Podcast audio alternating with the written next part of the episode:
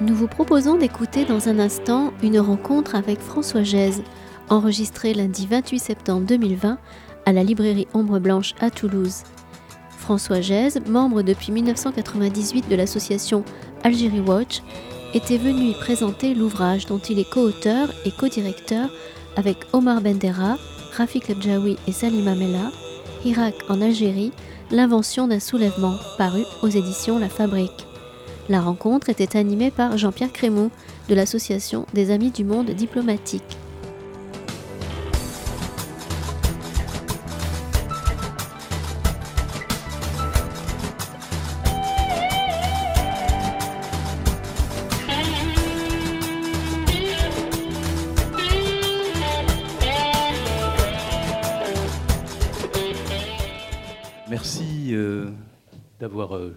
Choisi de passer un moment euh, autour du mouvement en Algérie et, et autour de ce livre collectif euh, publié aux éditions de La Fabrique. C'est une rencontre, un débat que nous devions déjà avoir le, le 1er avril. Le 1er avril, c'était pas une Voilà, blague. donc c'était, la date était très bien choisie, François. Le livre existait déjà à ce moment-là et, et donc vous- je pense qu'une certaine, certains d'entre vous ont, ont eu le temps de le lire. Je suis très heureux de, que François Gèze euh, soit parmi nous euh, aujourd'hui, alors pour deux raisons très différentes. Euh, L'une euh, qui consiste à une histoire familiale qui le lie à, Toulouse. C'est une chose connue, en tout cas moi que j'ai connue particulièrement parce que avec François Gèze nous avons une relation professionnelle depuis déjà longtemps, je crois depuis le- les premiers jours euh, Ouais. où tu t'es occupé de cette euh, formidable maison euh, qui s'appelle La Découverte, qui à l'époque s'appelait encore, quand tu es arrivé, elle s'appelait Édition François Maspero, et, et- et tu as fait de cette maison ce que l'on sait aujourd'hui, c'est-à-dire la première maison dans le domaine des sciences humaines et sociales, la toute première, et elle continue.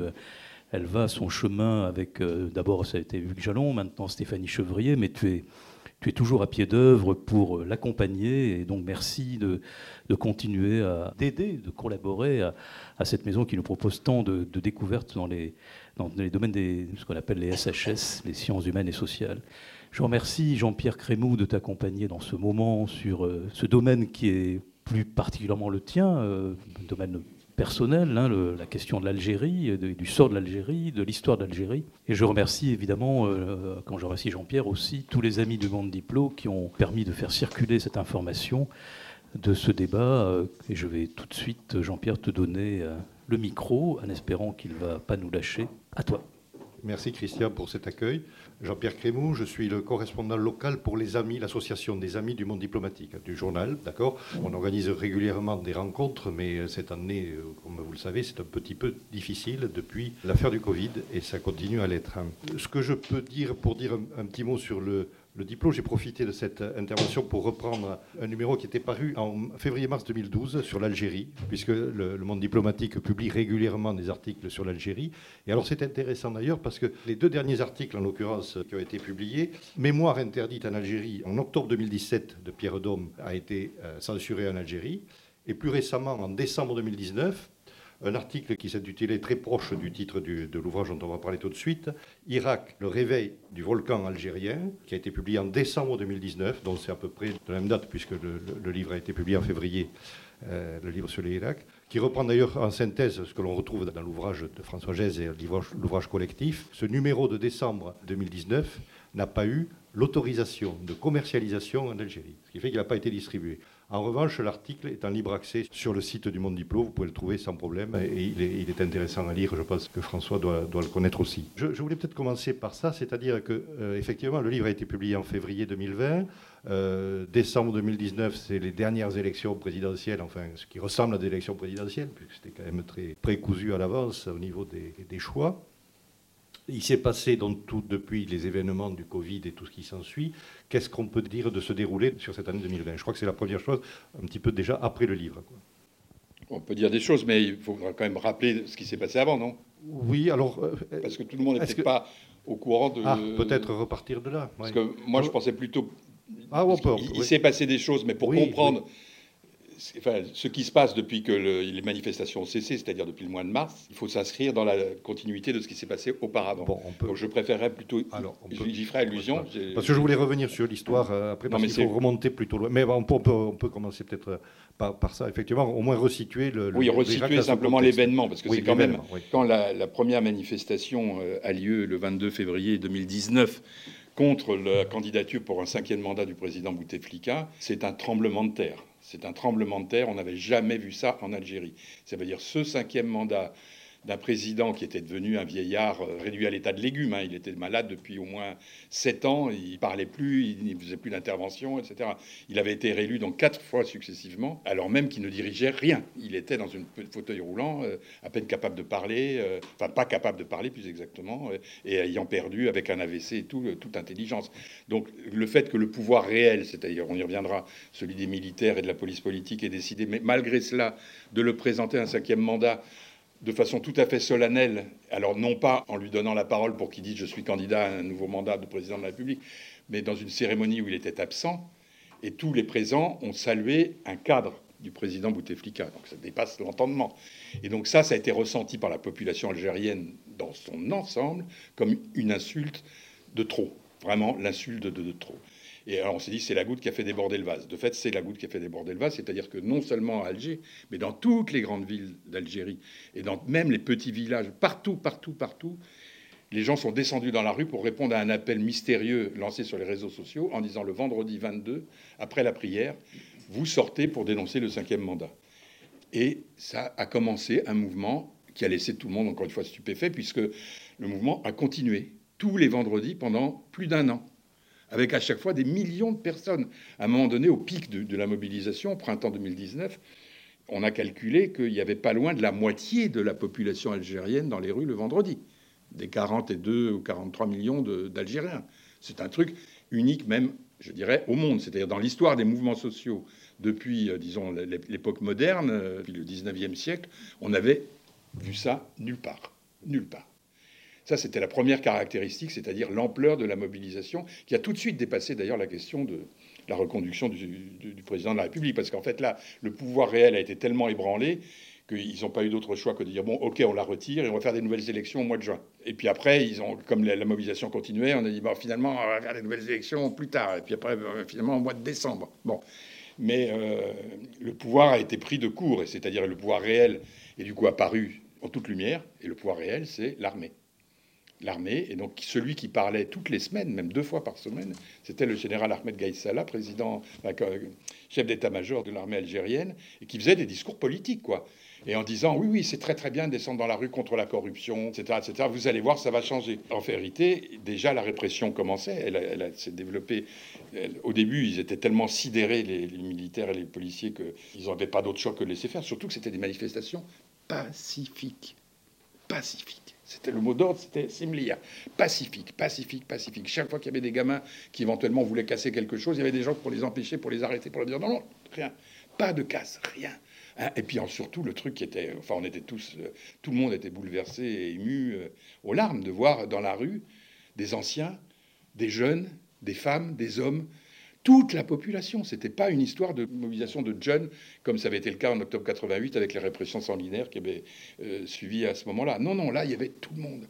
Donc déjà, ça a sidéré en effet toute la population, ça a sidéré le, pouvoir, qui a mis du temps à savoir comment réagir et qui même, à ce jour, je dirais, n'a toujours pas su comment réagir. Donc voilà, on pourra revenir sur les caractéristiques de ce qui s'est euh, dit dans les rues. Si, peut-être une autre chose que je peux ajouter quand même qui est très importante, ce qui a sidéré absolument tout le monde, c'est la nature même des slogans qui étaient criés dans la rue, la nature des pancartes qui étaient affichées, la nature des banderoles dans les défilés.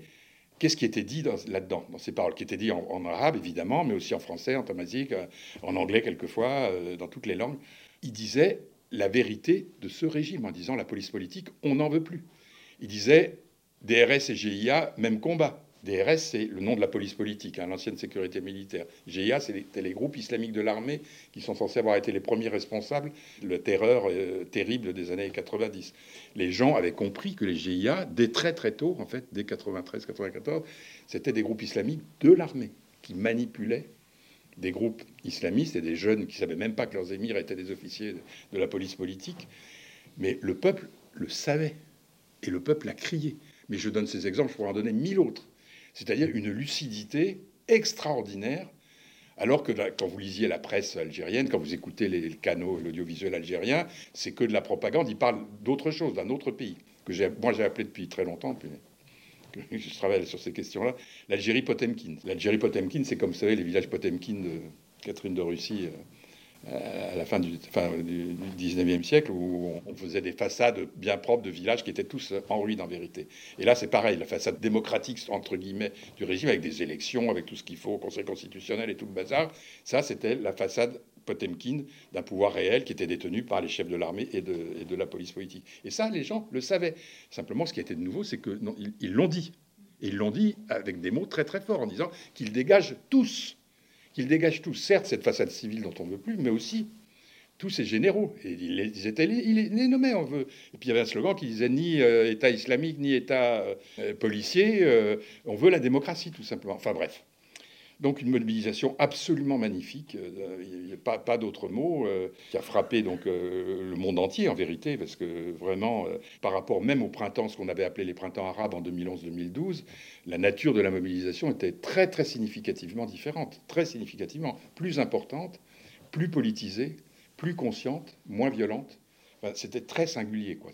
Et personne n'attendait ça de la société algérienne. Bon, on reviendra peut-être sur certains des aspects de cette euh, mobilisation et de ce qu'elle euh, signifie, mais ce qui compte, c'est que finalement, donc en décembre, l'état-major dit bon, allez, on fait des élections, donc le 12 décembre, et on présente euh, un candidat, M.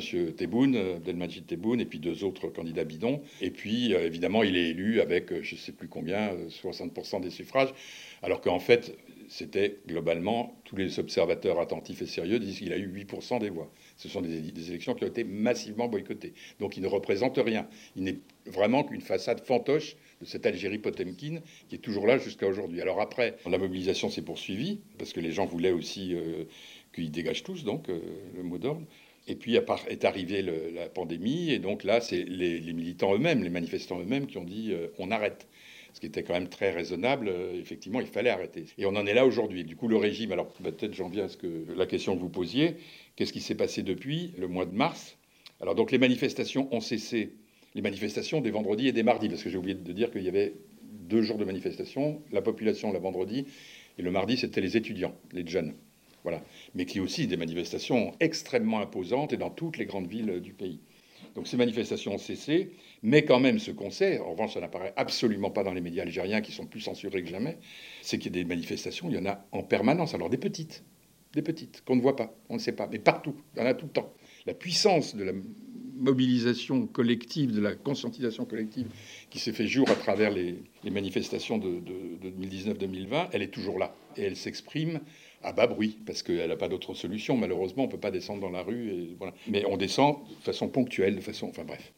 Il y a ça d'un côté. De l'autre, ça a été tout, tout, bénéfice pour le régime, qui euh, a durci la répression de façon très importante, euh, qui arrête des gens, qui, fait la justice. Euh, alors, il condamne des journalistes, des militants, avec des motifs à dormir debout, menace l'unité nationale, enfin des trucs vraiment d'une stupidité rare, avec quelques exemples. C'était les personnes les plus emblématiques dans la contestation, comme Khaled Rareni, le journaliste, mais il y en a pas mal d'autres. Cela c'est la totale. Réni, pour ne citer que son cas, là, parce qu'il y a une mobilisation importante autour de lui, mais d'autres mériteraient la même mobilisation. Il a été condamné à trois ans, puis deux ans en appel de prison, parce que tout simplement, il a suivi le Hirak. C'est un journaliste qui a fait son boulot, quoi. C'est tout. Voilà. Donc, une répression extrêmement euh, durcie. Et puis, surtout, le deuxième aspect aussi qui caractérise cette période euh, récente, là, jusqu'à aujourd'hui, c'est le régime. Il ne sait plus quoi faire, quoi. Quand je dis le régime, je dis le régime euh, réel, hein, pas ce gouvernement fantoche euh, qui fait des discours euh, qui ne servent à rien, qui ne disent rien. Non, non, les chefs de l'armée et les chefs de la police politique. Là, ils sont vraiment complètement dans la merde, ils savent plus où aller, donc ils se bouffent le nez entre eux. Alors c'est ça qui est tout à fait aussi spectaculaire, on n'a jamais vu ça. Oui, alors c'est un autre point qui est intéressant dans le livre, effectivement, c'est tout le détail des luttes de clans. Alors vous parlez de, directement de, clans mafieux, hein, de clans au pouvoir, de l'instrumentalisation du GIA, hein, vous en avez parlé, de manipulation. Et donc ces règlements de compte où il y a effectivement, où euh, le, général Kaïd Salah a, pris les devants par rapport aux frères de Bouteflika qui étaient en train de prendre le dessus, et il a arrêté tout le monde, enfin tout le monde, tous ceux des autres clans. Donc il y a eu des règlements de compte au sommet de l'État, on peut dire. Et inédit inédit. Avec effectivement des oligarques du régime qui avaient pignon sur rue et qui se retrouvent en prison, des, anciens ministres, des anciens premiers ministres, deux anciens premiers ministres en prison, et pas n'importe lesquels. Hein. Ahmed Ouaria, c'est un, gars qui a été premier ministre pendant des années et des années. Il était un des piliers de la façade civile. Des généraux, oui. Plus des généraux qui ont été arrêtés, etc. C'est du, jamais vu. Alors pour comprendre ça aussi, d'une certaine façon, c'était une forme de réponse aux revendications des Algériennes et des Algériens, qui disaient qu'ils dégagent tous, parce qu'ils savaient qu'ils étaient tous pourris. Donc ils en ont arrêté une partie pour donner des gages en quelque sorte aux, citoyens. Mais alors pour comprendre cette affaire-là, il faut faire un tout petit peu d'histoire rapidement. C'est ce qu'on fait dans plusieurs articles de ce livre. Hein. Euh, moi-même, j'ai fait un article qui documente ça. Parce que maintenant, quand même, ça fait, comment dire, depuis les années 90, hein, depuis 92, 93, la petite équipe là, de Algeria Watch, qui est une organisation, tout simplement une association d'information sur les violations des droits humains en Algérie, ben, on travaille d'arrache-pied pour essayer de documenter ce qui se passe, essayer de comprendre ce qui se passe, etc. Donc au fil des années, quand même, ça fait pas mal d'expérience. Grosso modo, on a une grille d'analyse qui tient parfaitement la route et qui s'est révélée extrêmement, enfin, euh, à la réalité. Très rapidement, il faut comprendre que l'Algérie, après 132 ans de colonisation, une guerre de libération qui a duré 7 ans, qui a été une guerre particulièrement horrible et meurtrière, comme vous le savez, puisque les Français, enfin bon, là-dessus, ne revenons pas, on connaît à peu près tous ce qu'a été l'horreur de ce qu'on appelle en France la guerre d'Algérie, que les Algériens appellent la guerre de libération, la guerre d'indépendance. À l'été 62, le peuple algérien recouvre enfin son indépendance. Et là, il se passe quelque chose qu'en France, on n'a pas vu à l'époque et qu'on a mis des décennies à comprendre.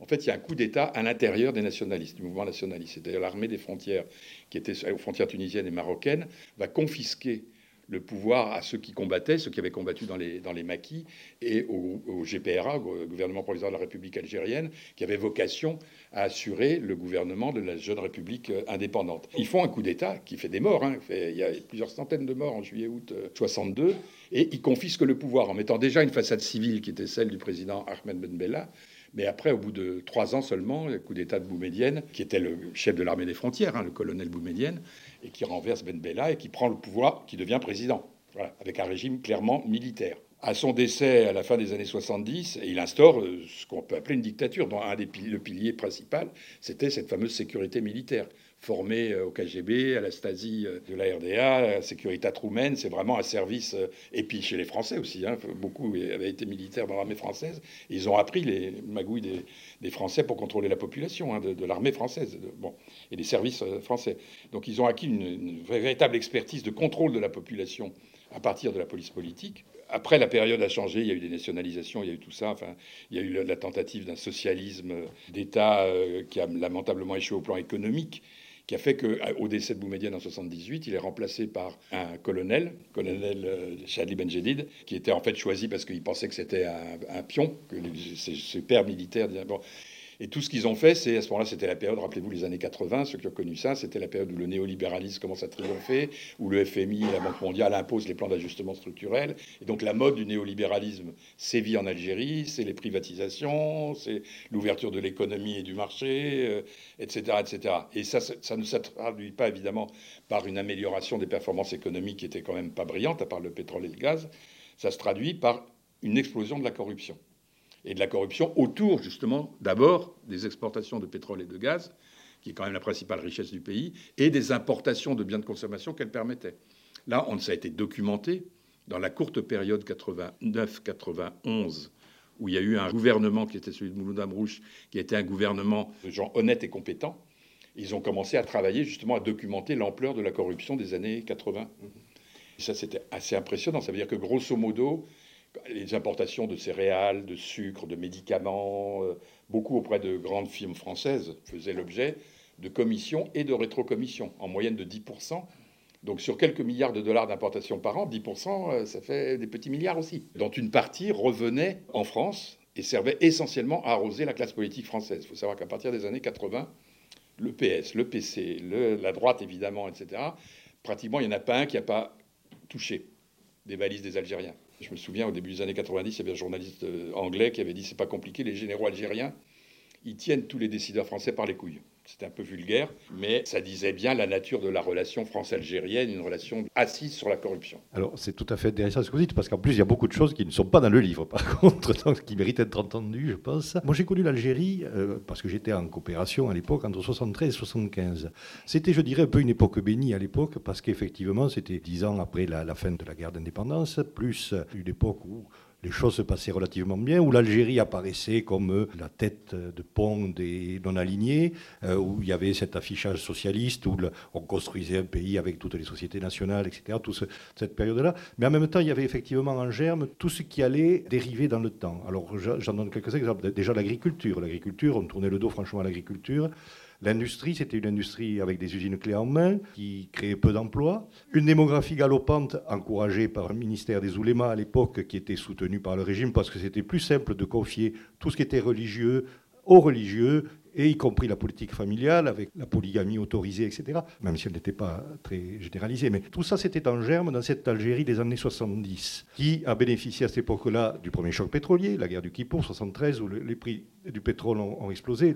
L'histoire d'Algérie pouvant se lire beaucoup aussi à travers les cours du pétrole dans le temps. Et donc, effectivement, dans les années 80, où, le pétrole a commencé à chuter suite au effondrement des cours des matières premières et tout, ça a été une des premières crises aussi après le décès de, de Boumedienne. Donc, je veux dire, cette époque-là paraissait une belle époque pour l'Algérie, celle que j'ai connue. Mais il y avait en germe tout cela. Et il y avait aussi Déjà, un certain Abdelaziz Bouteflika, qui était déjà d'ailleurs au FLN avant l'indépendance. Alors, il paraissait à l'époque, c'est pareil, comme un jeune ministre très prometteur. Il y avait beaucoup d'espoir passé sur, sur Abdelaziz Bouteflika, qui était pendant longtemps le ministre des Affaires étrangères, qui s'est baladé beaucoup et euh, qui a aussi euh, mis beaucoup d'argent de côté déjà dès cette époque-là. Ça, vous en parlez dans le livre, mais c'est intéressant de revenir sur le parcours de ce personnage jusqu'à son, AVC et puis son état actuel, puisque je crois qu'il est toujours euh, en vie, apparemment. Donc, de parler du parcours de Bouteflika, Oui et non, parce qu'en fait, il a été, effectivement, il a joué un rôle important dans la première période, comme vous l'évoquiez. C'était un des piliers du régime. Il aurait bien voulu être président à la suite de Boumedienne, mais les militaires, les généraux, non, les généraux, je dis bien, ils étaient, oui, parce qu'avant il n'y avait pas de généraux, il y avait que des colonels. C'est ça, en 78, autant pour moi, il y avait que des colonels.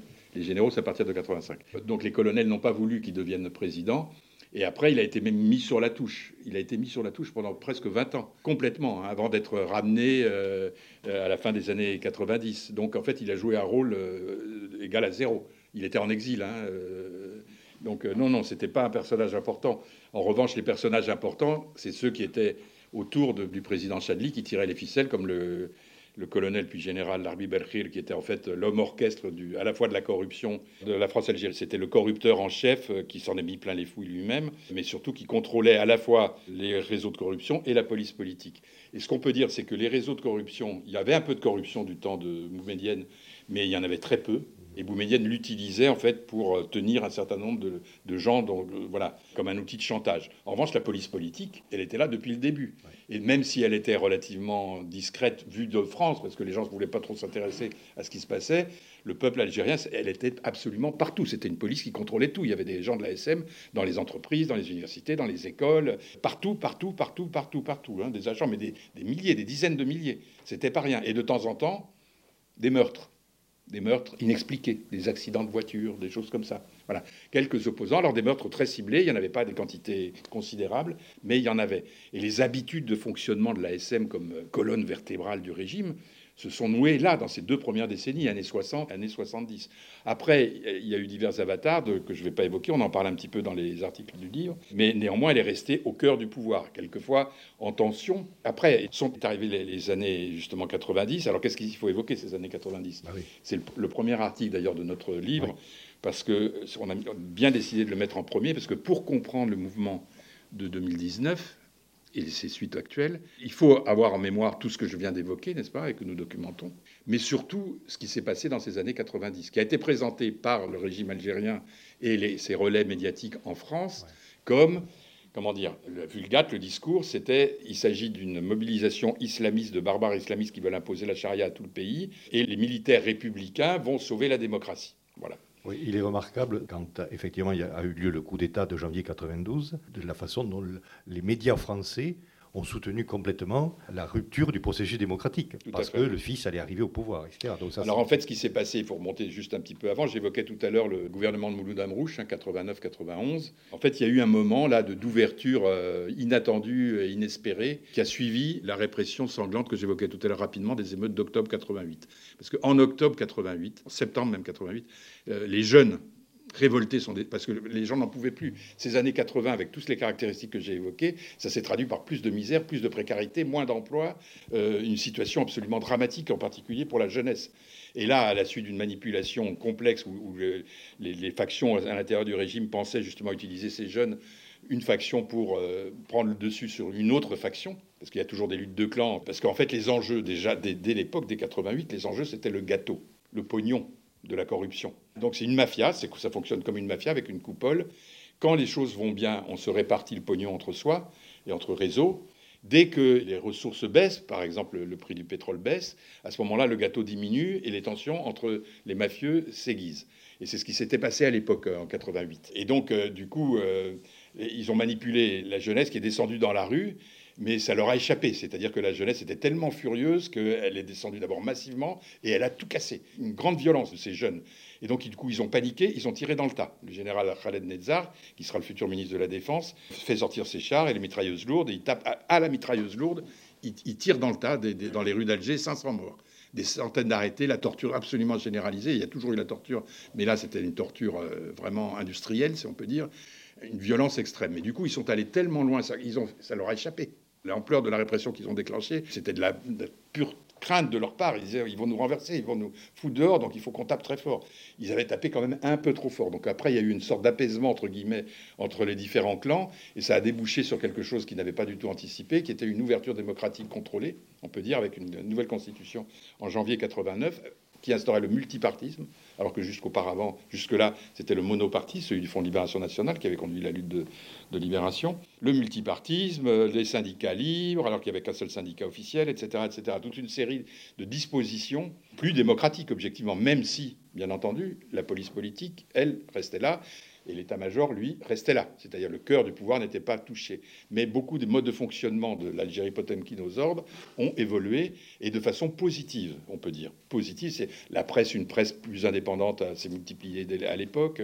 Des mesures économiques ont été prises par ce gouvernement qui allaient dans le bon sens pour essayer de libéraliser au bon sens du terme, pas au sens euh, Banque mondiale, le fonctionnement de l'économie. Vraiment, il y a des choses très bonnes qui se sont passées dans cette période-là, même si c'était très tendu, très violent. Si les islamistes aussi, qui du coup ont été autorisés, le Front islamique du salut, il est autorisé en août 89 euh, euh, à la veille justement de la prise de pouvoir du gouvernement de Mouloud Amrouche, parce qu'il y avait une très forte mobilisation effectivement de l'islam politique, comme dans tous les pays euh, arabes au demeurant. C'était pas propre à l'Algérie. Après l'échec justement des mouvements nationalistes de gauche et communistes, etc., eh bien, beaucoup se sont recyclés, entre guillemets, dans euh, l'islam politique, un islam assez radical, assez violent quelquefois aussi, et revendiquant effectivement la position de la charia, etc. Enfin, un islam très antidémocratique, on peut dire des choses comme ça, clairement. Et donc, ils sont autorisés dans le cadre justement de cette démocratie contrôlée. D'une certaine façon, c'était juste. Il valait mieux faire ça que de les pousser par la répression dans leur cantonnement. Ils auraient pu déclencher des violences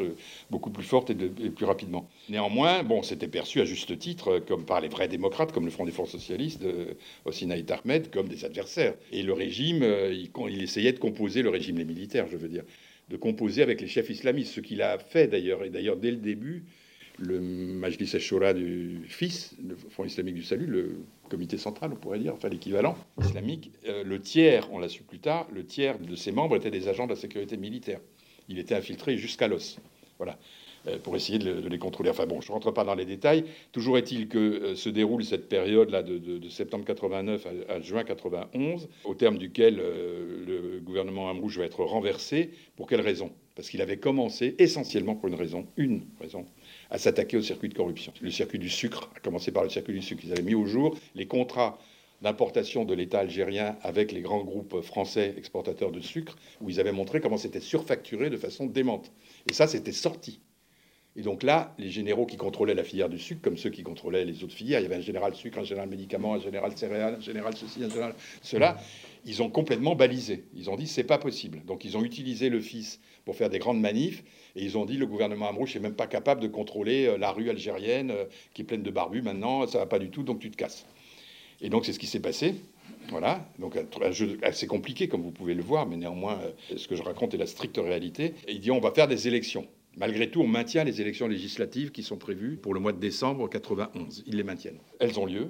Ils avaient essayé de truquer la carte électorale, ils avaient fait plein de trucs en disant euh, on va se débrouiller pour que ce soit pas le fils qui gagne et que ce soit les partis. Euh, ils avaient créé plein de partis euh, satellites du régime comme le RCD, le Rassemblement pour la culture et la démocratie de Saïd dit, enfin plein de partis satellites, quoi, y compris. Et effectivement, ça a été un échec. Ils, ont, ils avaient mal calculé leur affaire. Bon, peu importe, on ne va pas rentrer non plus dans les détails. Mais le deuxième tour qui s'annonçait pour le 12 janvier allait donner la majorité absolue au Parlement au Front islamique du salut. Et donc le 10 janvier, les généraux se réunissent en conclave. Enfin, déjà, ils s'étaient réunis quelques jours auparavant. Et ils décident de défaire, déposer le président Chadli. Ils font un coup d'État. Ils annulent le second tour des élections. Ils instaurent très vite l'état d'urgence. Et ils commencent à déclencher une répression incroyable la première mesure de cette répression, déjà il y avait eu quelques éléments avant le premier tour des élections, mais là, à partir du printemps 92, c'est l'horreur. Ils arrêtent au moins 15 000 personnes soupçonnées d'être des islamistes. Très souvent, c'était des jeunes qui n'avaient rien à voir avec les barbus. Et ils les envoient dans les camps du Sud, dans des camps de détention sans jugement, sans rien, sans pas de légalité quoi. Ils les éloignent dans ces, dans ces camps, des camps en plus installés là, par exemple, sur les sites des, essais nucléaires français dans le Sahara, n'est-ce pas C'est-à-dire des camps euh, radioactifs ou, dans ou près des, essais biologiques de, aussi de l'armée française qu'elle avait continué jusqu'aux années 70 dans le Sahara. Donc des, endroits empoisonnés, dans un une chaleur de plomb, enfin une horreur. Une horreur. Et puis après, c'est pas tout. Après, ils arrêtent, ils interdisent, tous les partis sont interdits, euh, tout est interdit. les premiers groupes armés commencent à apparaître. Le premier attentat qui a lieu en février, on saura après de sources sûres à Alger qu'il a été piloté par la sécurité militaire, qui fait de la provocation et qui commence à tuer. celui de l'aéroport d'Alger? Non, l'aéroport c'est plus tard. Non, non, c'est rue. Euh, ah. Enfin, j'ai oublié. En février, dès le mois de février. Il y a beaucoup de morts. Et puis, il commence à faire tuer des policiers par des barbus manipulés. Parce qu'ils avaient peur. Ça, on l'a su aussi par des témoignages de militaires qu'on a eu plus tard les, généraux qui déclenchent le coup d'État, ils n'ont qu'une peur, c'est qu'une partie de l'armée et de la police ne les suivent pas, voire se retournent contre eux. Et de fait, on a su plus tard, bien plus tard, qu'il y avait une fraction de jeunes officiers, des lieutenants, qui étaient plus sensibles aux thèses islamistes, qui étaient venus voir un officier qui était leur officier instructeur, le capitaine Chouchan, pour ne pas le nommer, parce que ça, ça a été parfaitement documenté. Mais là, on est en février 92, hein, c'est quand même une histoire assez incroyable en disant, c'est des gars qui avaient suivi donc des paracommandos, qui avaient fait leur instruction avec ce capitaine, qui était proche des islamistes, hein, mais, un type très rigoureux, pour le coup pas du tout un excité. Euh. et il dit, ces jeunes, à leur capitaine qu'ils admiraient énormément, en disant, vous savez, nous on est maintenant garde du corps de tous ces généraux, on peut tous les tuer. Si tu nous donnes l'ordre, on les tue. Et lui, il dit non, vous les tuez pas. Parce que si vous faites ça, et si vous désinguez tout l'état-major, on ne saura pas quoi faire après, et le fils, il est très très loin d'être capable de, gouverner quoi que ce soit. C'est un parti en fait de fait assez informe qui n'est pas capable. Donc euh, il les a arrêtés et eux-mêmes. Donc du coup après ça, s'est éventé. Ils ont tous été arrêtés, condamnés. Le capitaine Chouchard en premier, mais bon après ils ont essayé de le récupérer. Il a été condamné qu'à trois ans. Finalement il s'est exilé au Royaume-Uni. Enfin bref. Mais donc la manipulation a commencé tout de suite. Le GIA apparaît en septembre 92 et on sait que le premier émir, la, la YADA, c'est un agent de la sécurité militaire. C'est-à-dire qu'en fait leur jeu c'est qu'ils récupéraient des jeunes qui étaient partis se battre en Afghanistan au nom de l'islam. Derrière, euh, les groupes armés euh, djihadistes, on ne disait pas encore djihadistes à l'époque, mais enfin islamiques, euh, qui se battaient contre les soviétiques en Afghanistan dans les années 80, n'est-ce pas? Et donc notamment avec Osama Ben Laden, qui créera Al-Qaïda plus tard, etc., etc. Donc ces jeunes, après l'échec des Russes, enfin des Soviétiques à l'époque encore en Afghanistan, qui se retirent, ces jeunes reviennent en Algérie. Et là, méthodiquement, qui reviennent par des voies diverses et variées, ils sont arrêtés et on leur propose de devenir des islamistes de l'armée. Et s'ils n'acceptent pas, on les torture jusqu'à ce qu'ils acceptent, et s'ils n'acceptent pas, on les tue. Et donc ils ont constitué les premiers groupes armés comme ça, et en même temps, les jeunes qu'ils arrêtaient, qu'ils n'avaient pas, après les premiers qu'ils envoyaient dans les camps, ils leur disaient, éventuellement ils les arrêtaient, ils les menaçaient, ils les torturaient, et puis ils disaient la solution, tu vas dans le maquis. Et donc ces jeunes qui, eux, n'avaient aucune conscience qu'il y avait de la manipulation, ils allaient dans les maquis. Et les premiers maquis sont apparus comme ça, tous encadrés par des émirs de l'armée. Alors il y avait des maquis aussi euh, autonomes d'islamistes radicaux qui n'étaient pas du fils, hein, qui étaient de courants beaucoup plus radicaux que le fils. Ceux-là, ils ont été méthodiquement infiltrés et en l'espace de trois ans, tous leurs émirs ont été tués. Et il n'est resté en 95 que les groupes islamiques de l'armée qui ont déclenché une terreur concomitante avec celle de l'armée elle-même, des forces spéciales. Ça, on l'a documenté dans le livre de Habib Souaïdia, qui fait d'ailleurs un article dans le livre aujourd'hui, là, qui était un ancien lieutenant des forces spéciales, d'un régiment des forces spéciales, où il raconte comment, lui, il a dénoncé ça, ça lui a valu 50 ans de prison dans des conditions atroces avant de s'exiler et de faire ce livre. Euh, il raconte comment, en fait, la répression d'une extrême violence a été conduite par les cinq régiments des forces spéciales, quelques milliers d'hommes, c'est tout. Et puis les groupes euh, de la sécurité militaire elle-même, les, centres du DRS, qui s'est appelé DRS à partir de 90, et les groupes armés islamiques de l'armée qui contrôlaient. Et là, maintenant, ça y est, tout ça est parfaitement documenté. On sait le nom des officiers qui commandaient tel émir, tel émir, tel émir, etc. etc. Et voilà. ils ont déclenché, une, nous, ce qu'on appelle une guerre contre la population, guerre, c'est du terrorisme d'État, et qui était absolument l'inverse, en vérité, du discours de désinformation qui vendait au reste du monde, mais qui a d'autant mieux marché en France que, évidemment, en France, c'est normal. Notre première réaction, c'est de dire les barbus, la charia, tout ça. Non, jamais, quoi. C'est contre la démocratie. Ce qui est vrai, absolument vrai. Mais l'idée que cet islam politique radical ait pu faire l'objet d'une manipulation, ça, c'était inaudible. Nous, très tôt, on l'a su. Hein, on l'a su des, enfin, on le soupçonnait dès 93-94, et à la fin des années 90, on était quasi certain. Et au début des années 2000, on a eu des preuves avec des témoignages euh, nominatifs, pas seulement anonymes. Hein.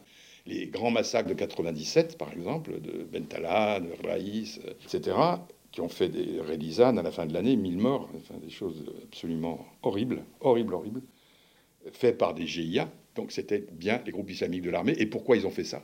Parce qu'à l'époque, il y avait une bagarre entre le président qu'ils avaient nommé, le général euh, Zerwal, qui voulait passer un compromis avec les islamistes euh, paradicaux, n'est-ce pas? Libérer les, chefs du fils notamment, etc. Et puis les chefs de la police politique, euh, Smaïn Lamari, pour ne pas le nommer, qui était le numéro 2 derrière Toufik Médienne. Et donc les gens de la police politique, pour désinguer Zerwal, ont fait, c'était une grande tradition, ils l'ont désingué par massacre interposé. Ils envoient leurs sbires soi-disant islamistes égorger des villages entiers pour pouvoir dire, vous voyez, le général Zerwal ne contrôle rien. Ça au prix d'un mépris de la vie humaine qui dépasse l'entendement. Et tout ça, évidemment, j'oubliais de le dire, mais c'est important de le savoir aussi, sous drogue. Ça aussi, on a pu le documenter. C'est-à-dire les massacres les plus abominables qui ont été commis, soit par des islamistes de l'armée, soit par des officiers, des militaires eux-mêmes, souvent déguisés en islamistes, ils étaient faits sous euh, Madame Courage. je ne sais pas si vous avez entendu parler de Madame Courage. C'est un médicament qu'ils prenaient avant de partir le soir euh, dans un village où ils allaient égorger toute la population. Qu'est-ce que c'est que Madame Courage? Ça aussi, on l'a su à partir de nos enquêtes et de nos contacts. C'est un médicament psychiatrique qui s'appelle l'Artane, qui est un médicament tout ce qu'il y a de plus euh, classique qu'on donne aux malades euh, psychotiques pour compenser les effets des neuroleptiques, les effets extrapyramidaux, tout ça. Donc ça, c'est un médicament qui est connu de longue date, hein, fait par le laboratoire Roche, je crois, en Suisse. Mais simplement, quand on le prend à haute dose, qui était le cas de Madame Courage, il l'appelait entre Madame Courage dans les régiments. Quand on le prend à haute dose, on perd toute inhibition. Et on, est capable de tuer son père, sa mère, d'éventrer des femmes enceintes, de, faire les, pires abominations, et le lendemain, on ne se souviendra plus de rien. Et donc ça, on a eu des tonnes de témoignages comme ça. Il y en avait encore quelques années après, des jeunes soldats algériens qui étaient drogués à cette drogue. Et c'est une drogue dont on ne peut pas sortir. Même l'héroïne, on peut arriver à en sortir. L'artane, on ne peut pas. La seule issue, c'est la mort.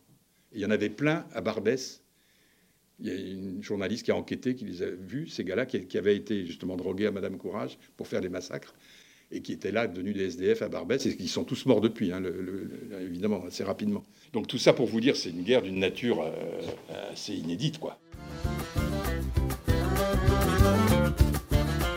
François Gèze à la librairie Ombre Blanche, lundi 28 septembre 2020, autour de la parution de l'ouvrage Hirak en Algérie, l'invention d'un soulèvement. C'est le 22 février, le peuple d'Algérie. Et le magnifico, l'enfant du soleil, net stop la dictature, révolution obligée. À bas la répression, y'en a marre dégagé.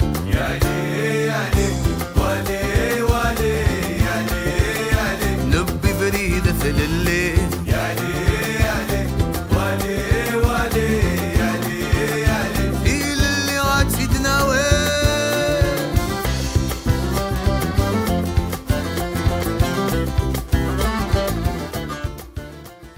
Felele. c'est totalement abominable, effectivement. Mais en plus, derrière ça, il y a eu les attentats du 11 septembre, euh, bien sûr, euh, avec Al-Qaïda. et dans cela, le régime algérien a une caution internationale absolument remarquable. Il est intouchable. Tout à fait raison. Hein. c'est vrai que après les grands massacres, justement 97-98, il y a eu des protestations quand même de mieux en mieux documentées de, la part des grandes ONG internationales comme Human Rights Watch, Amnesty International, etc. Donc on a lancé une campagne avec eux, avec ces organisations, pour demander une commission d'enquête internationale. Et ça commençait à devenir sérieux, y compris aux États-Unis, la Maison Blanche disait oui peut-être que quand même c'est un peu bizarre ces massacres comme ça. Il faudrait qu'il y ait une commission d'enquête internationale. Bon, ça a échoué, mais quand même dans l'opinion, on voyait bien que les choses basculaient. Moi, j'ai publié à la découverte un livre qui s'appelle Qui a tué Bentala de, de Nesrullah là, qui était un, des survivants de ce massacre qui a fait plus de 400 morts en une nuit, où il raconte de façon extrêmement précise, à minute par minute, comment les, tueurs sont arrivés, comment l'armée qui était autour du village est restée sans bouger alors qu'elle voyait les assassins opérer contre les civils, contre les femmes, les enfants, les vieillards. Enfin bref, bon, ce bouquin-là a déjà eu un écho, et puis en février 2001, Juste après, j'ai sorti le livre de la sale guerre dont je parlais tout à l'heure, du lieutenant Habib Souaïdia. Il était encore plus fort, ce livre-là, parce que c'était un gars qui était à l'intérieur et qui racontait les massacres auxquels il avait assisté, les tortures auxquelles il avait assisté, la façon dont les civils étaient traités, etc., etc. Et pourquoi il avait fini par rompre avec euh, ses officiers, comment ça avait valu la prison. Et c'est un truc d'une précision millimétrique. Puis ces témoignages, ils ont essayé de les démentir, mais non, c'était tout ce qu'il a dit, c'était vrai. Donc ce bouquin a eu un succès considérable. Il s'est vendu à plusieurs dizaines de milliers d'exemplaires. Et là, on sentait qu'il y avait un basculement. Et là-dessus, boum, 11 septembre. Et 11 septembre, effectivement, tout s'est refermé. Tout ce qui était ouvert auparavant s'est refermé. Et on a dit, ben voilà, les terroristes islamistes, maintenant, c'est l'ennemi numéro un. Et finalement, le régime algérien qui a combattu des terroristes islamiques, c'est notre allié. Voilà. Alors, ce n'est pas tellement les Français qui disent ça, plutôt les Américains et les Britanniques. Euh, néanmoins, au niveau de l'opinion mondiale, et en France en particulier, les choses ont complètement basculé et c'est redevenu très très difficile. Et que pendant pratiquement 20 ans, du coup, c'est ça aussi, j'ai fait un article là-dessus dans le bouquin pour euh, essayer de raconter ça, parce que c'est quand même assez difficile à, comprendre. À partir de là, finalement, les journaux français en particulier, les médias français, ont pris conscience que, bon, c'était quand même une putain de sale guerre, qu'il y avait de la manipulation, que c'était trouble, qu'on ne savait pas qui tuait qui, etc., comme on disait. Et donc, ils ont dit, bon, Maintenant, il y a un régime civil, hein, puisqu'ils ont fait revenir Bouteflika, ils ont fait des élections bidons, euh, la guerre était finie. Euh, bon, certes, il y a eu jusqu'en 2007 encore des massacres, euh, des attentats, des maquis, des violences, du terrorisme résiduel entretenu par la police politique pour justifier quand même le fait que l'état d'urgence, par exemple, n'a été levé qu'en 2012, si j'ai bonne mémoire, soi-disant plus de dix ans après la, paix, entre guillemets, n'est-ce pas? Donc non, c'était toujours un régime ultra autoritaire, mais néanmoins, il présentait pour le reste du monde, grâce à Bouteflika, auréolé de son passé d'ancien ministre des Affaires étrangères tiers-mondiste, présentait une façade acceptable. N'est-ce pas? Et du coup, sachant cette double cette contradiction entre quand même un régime un peu bizarre, une police politique dont on sait qu'elle existe, des barbus dont on sait qu'ils sont peut-être un peu manipulés. Ouh là là Moi, plusieurs rédacteurs chefs m'ont dit, quand je proposais des papiers ou qu'on essayait de faire passer des infos, l'Algérie, c'est trop compliqué. Donc on n'en parle plus il y avait des très bons spécialistes, des très bonnes spécialistes, d'ailleurs plus des femmes que des hommes, qui étaient dans la presse écrite ou audiovisuelle. Petit à petit, sont partis, ont été recyclés, écartés, licenciés, etc., euh, etc. Ce qui fait que quand le Irak a éclaté, c'est ça que je raconte dans mon papier, euh, début 2019, les médias français, audiovisuels comme écrits, C'est quoi ça D'où ça sort Ils ne comprenaient rien. Ils n'avaient aucune vision de qu'est-ce qui avait pu se passer. Ils étaient désespérés parce qu'ils n'avaient plus de spécialistes, plus d'experts. Ils avaient pu suivre. En plus, le régime s'était arrangé pour effectivement euh, soit interdire, soit limiter extraordinairement les visas euh, aux journalistes français. Donc c'était compliqué de, suivre cette actualité, même si nous, on a toujours dit que de France, on pouvait savoir énormément de choses et quelquefois plus de choses à Paris qu'à Alger sur les dessous du régime. Mais bon, encore faut-il le vouloir. Alors ça, peut-être, oui, un mot pour conclure sur ce point moi, ce que je trouve finalement, c'est un des, des apports les plus forts, enfin, au niveau français, je veux dire, parce qu'au niveau algérien, il faut en reparler de savoir qu'est-ce que ça a changé pour la société algérienne. Mais pour la France, ça a changé le fait que, voilà, ce discours, soit de désinformation des années 90, soit de non-information des années 2000 et 2010, donc c'était un non-discours, si on peut dire, n'a plus lieu d'être. N'a plus lieu d'être. Ça, ça ne passe plus. Et maintenant, on voit apparaître, y compris, là, là j'ai vu ça, ma grande stupéfaction dans un édito du Monde, il parle de la dictature algérienne. Alors ça, nous, on dit que c'est une dictature depuis 30 ans, mais les journaux français, jamais. De fait, c'est une dictature, pas la dictature du président Tebboune, qui n'est rien du tout. La dictature, euh, maintenant, du général Chengria, qui a remplacé euh, le général euh, Salah après son décès fin décembre 2019, n'est-ce pas? Donc il y a un changement, c'est-à-dire qu'on peut faire passer des informations, on peut faire passer des visions que auparavant on ne pouvait même plus non seulement faire entendre, mais même faire passer. Donc ça c'est un point positif, même si la bagarre n'est pas finie. En termes de, justice, est-ce qu'il y a moyen, parce qu'il y a eu les lois d'amnistie, euh, que la première chose qu'a fait euh, Bouteflika, c'est de mettre en place toutes les lois d'amnistie, pour amnistie en particulier les responsables militaires, mais euh, est-ce qu'il y a des possibilités? Il y a actuellement, par exemple, encore des procès qui se mènent en Argentine contre des, anciens responsables franquistes. Est-ce qu'il y a des possibilités de recours en droit? C'est très difficile.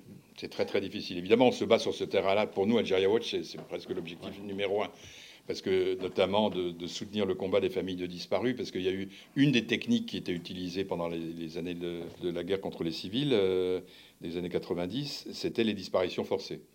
On estime qu'il y en a au moins 18 000. Ils enlevaient des personnes, essentiellement des hommes au demeurant, des jeunes hommes. Ils les mettaient dans des centres de détention, ils les torturaient, ils les tuaient. Le principal, c'était à Blida, là au sud d'Alger. Euh, il y a au moins 5 000 personnes qui ont été torturées et assassinées au CTRI de Blida, mais il y en avait à Constantine, il y en avait à Oran, il y en avait dans toutes les grandes villes, etc.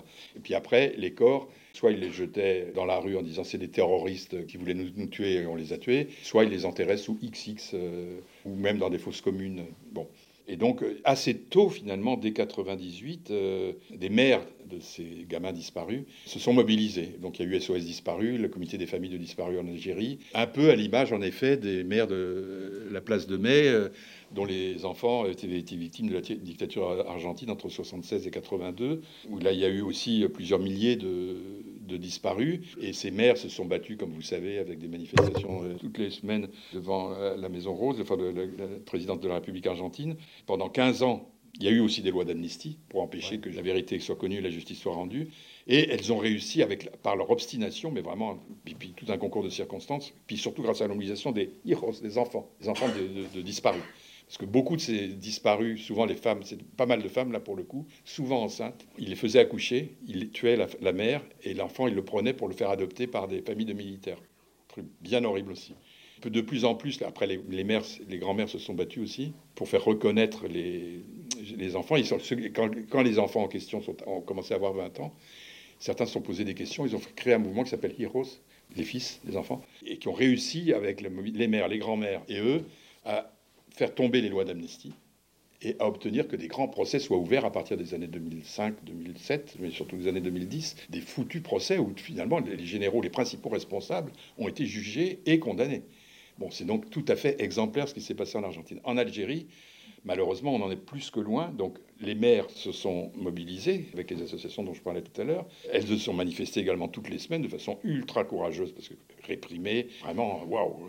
En plus, le régime a déployé la totale pour essayer de neutraliser les mères de famille parce que souvent, c'est des familles pauvres, issues vraiment des classes les plus défavorisées. Et donc, simplement, elles ont que leur douleur, leur désespoir euh, mettre en avant. Elles ne sont pas politisées, elles n'ont pas d'expérience politique. Néanmoins, elles ont fait preuve, justement. Moi, je suis extrêmement admiratif devant le courage et la vision politique de ces femmes et leur obstination. Donc on a essayé de les, enfin, de faire connaître leur combat, de les aider. Au plan judiciaire, les possibilités en Algérie même n'existent pas, puisque vous avez évoqué toutes les lois d'amnistie, puis surtout le régime est toujours là. Donc ça a été une des revendications du Hirak. Effectivement, vérité et justice pour les disparus. Il y, a, eu dans plusieurs villes, il y a même eu des banderoles où on voyait des, centaines de photos de jeunes disparus. Enfin, c'est des trucs assez forts, assez bouleversants. Néanmoins, bon, évidemment, il n'y a pas l'ombre du début euh, d'un jugement. La vérité ne peut pas être dite en Algérie. Il y a même la loi de 2005 euh, qui organise euh, la concorde civile, l'amnistie, comporte un article qui dit qu'il est interdit même d'évoquer la réalité de ces exactions, n'est-ce pas? Et a fortiori, bien entendu, de nommer leurs responsables.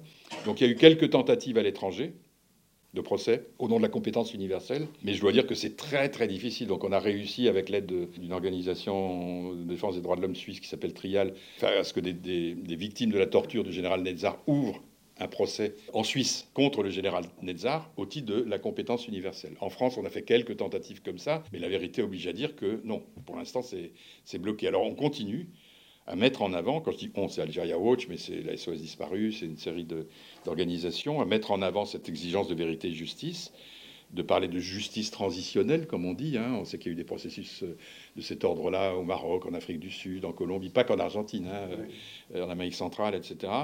Bon, on ne désespère pas. Le, seul truc qui évidemment devient un peu angoissant, si j'ose dire, au fil des années, c'est que eh ben, ces assassins, ces, ces criminels contre l'humanité, parce qu'ils ont commis des crimes contre l'humanité, donc des crimes imprescriptibles, n'est-ce pas, en termes de droit international. Euh, eh ben, ils meurent les uns après les autres.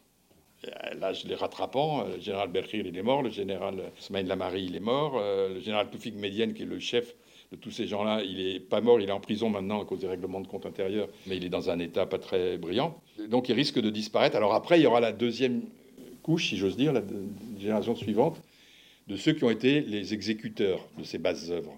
justement, en particulier les chefs des régiments des forces spéciales dont je parlais tout à l'heure, qui avaient 10, 15, 20 ans de moins que leurs grands chefs, n'est-ce pas? Les grands chefs, donc, ils sont morts ou en train de mourir, mais eux, ils sont encore là.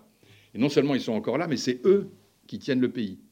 La majorité des régions militaires, qui, est quand même le cœur de l'armée algérienne, des six régions militaires, sont dirigées par des anciens chefs des régiments de forces spéciales, qui sont tous des criminels contre l'humanité. Voilà, c'est des crapules vraiment de grande envergure. On a les noms, on a ce qu'ils ont fait, on a des dossiers sur ces gens-là. Quoi.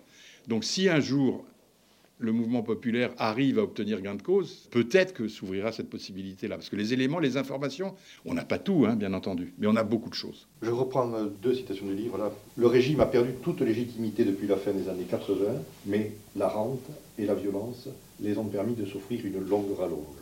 Et ensuite, ce que, dit, c'est une, conclusion au niveau de la situation économique, malgré tout, qui est, qui est désastreuse, puisque là, il laisse actuellement un pays exsangue, administration effondrée, économie dévastée. Hein, ça, pose de, graves questions. Il y a euh, tout le problème des migrations. Tous les Algériens ne veulent pas émigrer, mais il y en a beaucoup. Il y a les Arias, il y a beaucoup de cadres, de gens formés qui s'en vont actuellement. Ça, c'est deux préoccupations absolument majuscules, mais absolument majuscules. Euh, sur le plan économique, ben, il y a un article de Omar Bendera, là, qui était un ancien cadre supérieur justement du gouvernement Amrouche dont je parlais tout à l'heure, qui fait partie de notre euh, mouvement, de notre association Algeria Watch, qui est un des meilleurs économistes, à mon avis, de connaisseurs de l'économie algérienne, qui montre que, effectivement, comme l'économie productive, il n'y en a plus, ils n'ont jamais été capables de construire une économie productive euh, industrielle, etc., etc. Il reste toujours que le pétrole et le gaz.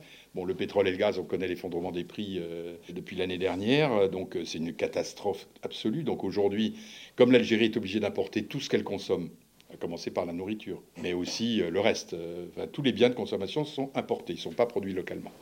Ben, la balance euh, commerciale, euh, elle est devenue structurellement déficitaire de plusieurs milliards de dollars par an. Et donc ils avaient accumulé, quand le pétrole a été très haut, là, dans les années 2000, à 120, plus de 120 dollars le baril, ils avaient accumulé des réserves jusqu'à 200 milliards de dollars. Mais au jour d'aujourd'hui, depuis maintenant 4-5 ans, et puis ça s'est évidemment aggravé avec la baisse des cours du pétrole en 2018, et puis aggravé a fortiori avec euh, euh, la pandémie, n'est-ce pas, avec la catastrophe économique qu'elle provoque. La semaine dernière, ils étaient descendus, ils, donc ils boulottent leurs euh, réserves pour financer leurs importations, parce que sinon les gens n'auront plus à bouffer. Donc c'est descendu à 45 milliards. Et là, donc maintenant, on estime que malgré les ils ont fait des restrictions quand même, etc., qu'ils peuvent tenir le coup encore peut-être un an un an et demi. si le cours du pétrole ne remonte pas, ce qui semble quand même hautement probable, il y a une catastrophe économique annoncée, déjà, d'ores et déjà. Alors évidemment, avec la pandémie, les choses se sont aggravées de façon euh, démente. Le chômage des jeunes, c'est pratiquement la moitié, quoi, ceux qui sont au chômage. Hein. C'est quand même une horreur euh, absolue. Donc il y a cette euh, situation économique qui devient ultra préoccupante, face à laquelle le gouvernement dit qu'il va faire ci, qu'il va faire ça, mais tout ça c'est bidon. Il ne fait rien parce qu'il n'est pas capable, tout simplement. Il n'a pas les moyens de faire. Et vous évoquiez l'immigration. En plus, c'est une, des choses qui, frappe beaucoup l'économie de la société algérienne, c'est l'immigration, non seulement effectivement des jeunes euh, sans formation, mais aussi des éduqués. Et justement, les plus éduqués, les plus formés, les ingénieurs, les, enseignants, les médecins, euh, c'est par dizaines de milliers qu'ils ont fui leur pays depuis les années 90. C'était le gros des élites algériennes. Il n'est plus en Algérie. Il est en France, bien entendu il est au Québec, il est dans le Golfe, il est dans un certain nombre de, pays où bon, euh, leurs compétences sont reconnues. Euh, on sait bien qu'il y a combien? 7000, 8000 médecins algériens en France dont on a bien besoin pour s'occuper des, des malades de la Covid, n'est-ce pas?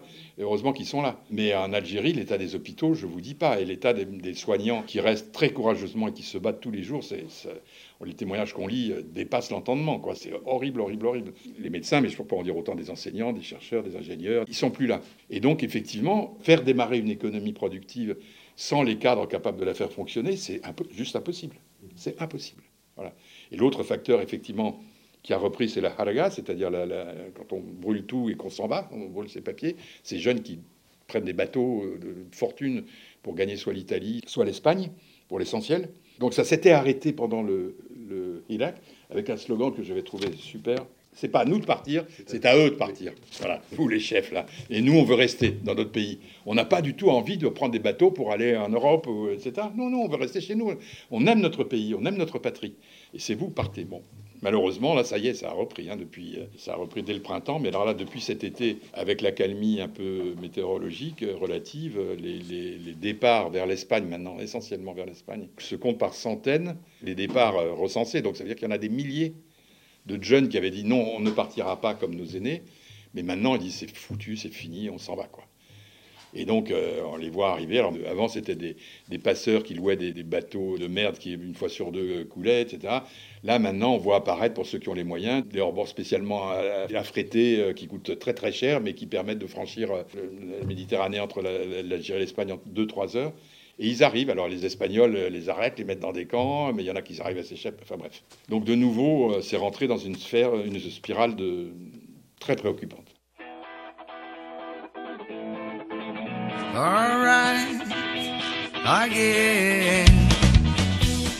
Vous venez d'écouter François Gèze, co-auteur et co-directeur de l'ouvrage Irak en Algérie, l'invention d'un soulèvement, paru aux éditions La Fabrique, enregistré à la librairie Ombre Blanche à Toulouse lundi 28 septembre 2020.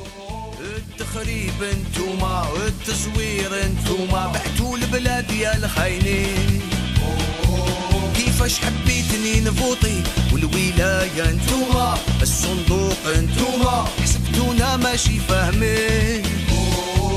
المرفوضة انتوما ورا المضادة انتوما بعتوا البلاد يا الخاينين. إيه وغملوا الكراسة فاحت البلاصة السيستم ديجاجو إيه وغملوا الكراسة فاحت البلاصة السيستم ديجاجو إيه، وغبنوا الكلاسة تحت البلاصة السيستم ديجاجو غبنوا الكلاسة تحت البلاصة السيستم ديجاجو